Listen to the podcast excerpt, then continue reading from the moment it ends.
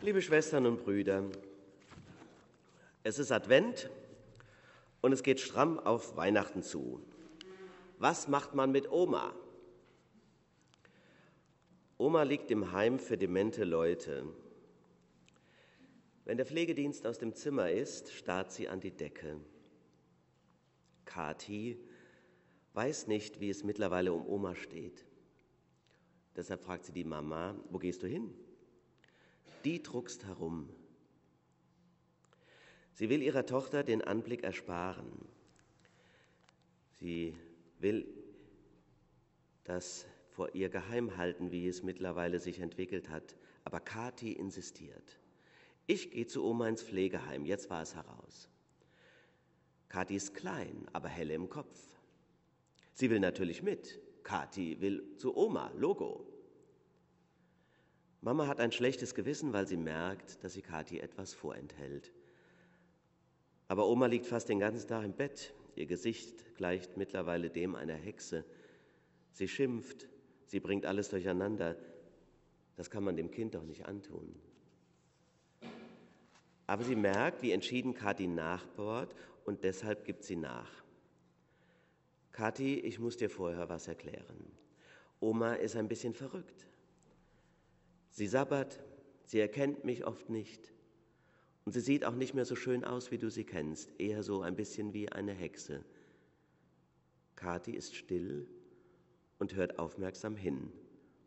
Aber eins ist klar, sie will zu Oma. Im Heim angekommen stellt sich Mama so ans Bett, dass Kathi nicht alles gleich sieht. Aber Kathi läuft ums Bett, klettert auf einen Stuhl und betrachtet ohne Anflug eines Schreckens die hexenhafte Maske. Die Alte öffnet die Augen, blickt die Tochter an, dann die Kleine. Schließt die Augen, öffnet sie wieder, starrt auf Kathi, keiner spricht. Ich koch mal einen Tee, sagt die Mama. Kathi steht immer noch auf dem Stuhl. Willst du Schokopudding? fragt sie. Wir haben nämlich welchen mitgebracht. Oma öffnet die Augen und zwinkert. Kathi macht es nach.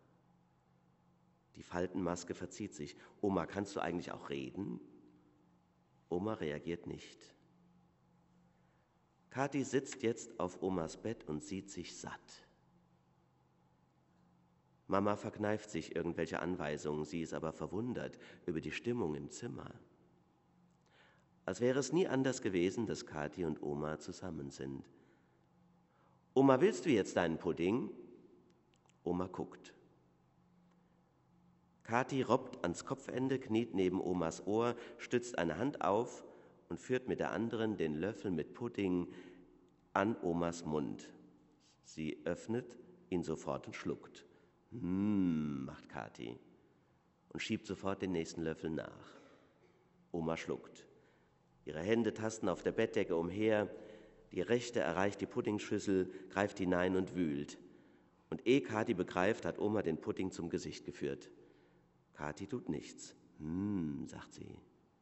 Hm, sagt plötzlich Oma und verteilt den Pudding über ihr Gesicht.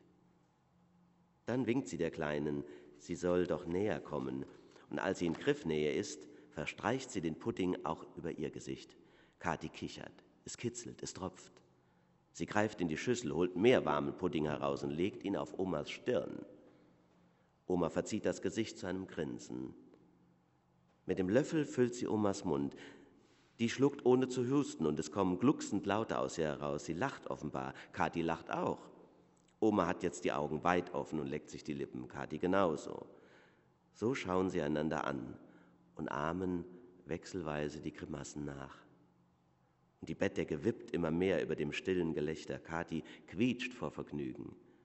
Da kommt Mama rein, steht im Türrahmen, kriegt den Mund nicht zu und alles, was eine erziehungsbewusste Mutter jetzt sagen könnte, ist ganz unwichtig. Stattdessen weint sie ohne irgendeine Hemmung. Sie greift auch in die Schüssel und stopft sich Pudding in den Mund. Kathi lädt nach, schiebt ihr gleich die ganze Hand hinein. Die Welt versinkt im Pudding. Sie legen sich beide zu Oma mitten in die Soße, eine zur linken, eine zur rechten. Mama weint immer noch. Kathi streichelt abwechselnd Mama und Oma. So liegen sie da an diesem Nachmittag im Advent, selig verdreckt. Ein Besuch bei Oma, der dementen Hexe. Liebe Schwestern und Brüder, wie oft bin ich im Emmaus, das kennt ihr vermutlich auch, unserem Seniorenheim an der Gotenstraße. Und so eine Szene kann ich mir richtig gut vorstellen. Das ist da so oft, dass mitten im Alltag zwischen Bettflasche und Blutdruckmessung der Himmel aufgeht. Eben haben wir gesungen, O Heiland, reiß die Himmel auf, herab, herab vom Himmel lauf. Reiß ab vom Himmel Tor und Tür, reiß ab, wo Schloss und Riegel für. Wir stellen uns ja oft so große Dinge vor, wenn Gott kommt. Advent heißt aber, wir warten auf ein Kind. Advent heißt auf das Kleine achten und das Zarte. Wir gehen zum Kind in der Krippe. Noch ist sie leer. Wir erwarten den Mensch unter Menschen. Gott ist nahe, nah und verletzlich. Das ist die Botschaft. Es geht über meinen Verstand. Wie soll ich es mir vorstellen? Auf der einen Seite denke ich Gott groß und gewaltig. Und ich brauche das auch. Gott als Hilfe in allen Nöten, eine Rettung in meinem Leiden. Und dann kommt dein Kind. Lenkt Gott die Welt? Lenkt er mein Leben? Sieht er mich? Hat er auf mich Acht? Ja, das tut er. Aber er sprengt dabei jede Vorstellung. Gott bestimmt die Wirklichkeit, alle Wirklichkeit. Im Psalm haben wir es eben gesprochen. Kein Staubkorn, das nicht durch ihn existiert. Keine Sekunde, die er nicht geschaffen hat. Wenn Gott interveniert, dann unterbricht er lediglich sein eigenes Handeln. Er ist immer und überall. Ja, so ist es. Das heißt, es fällt Gott überhaupt nicht schwer, auch und vor allem in der leidenden Kreatur gegenwärtig zu sein. Überall ist Gott, aber vor allem in dem vom Krebs zerfressenen Patienten, im vom Krieg traumatisierten Flüchtlingskind oder in der alten dementen Frau. Ich muss nicht noch warten, dass Gott den Himmel aufreißt. Er hat es längst getan. Er ist schon da. Er ist im Leid und ganz besonders da im Moment des Todes. Ihr Lieben, das heißt, sich im Advent zu üben, heißt zu versuchen, sich darüber neu zu klar zu werden, das Herz zu öffnen für diese zärtliche Nähe. So wie es Kinder tun, vorbehaltlos und undogmatisch, zu wissen, er ist da. Das darf ich immer erinnern. Wenn ich zum Beispiel operiert werden muss und liege im Vorbereitungsraum und werde dann rübergehoben auf diesen eiskalten Tisch und die Angst beginnt mich zu fressen, dann muss ich nicht rufen, Gott reißt den Himmel auf und komm herab. Dann muss ich nur flüstern, nein denken, nicht mal das bist da. Ich weiß es. Erbarme dich meiner. Das ist der Trost des Adventes. Schwestern und Brüder, aus dieser Nähe wächst große Kraft. Wenn der Himmel von Gott längst geöffnet ist, dann kommt es vielleicht nur darauf an, dass wir ihn offen halten oder aufreißen. Jean-Paul Sartre hat einmal gesagt, Vielleicht gibt es schönere Zeiten, aber das ist unsere Zeit. Sie braucht Leute, die den Himmel aufreißen, wenn die Erde zur Hölle wird.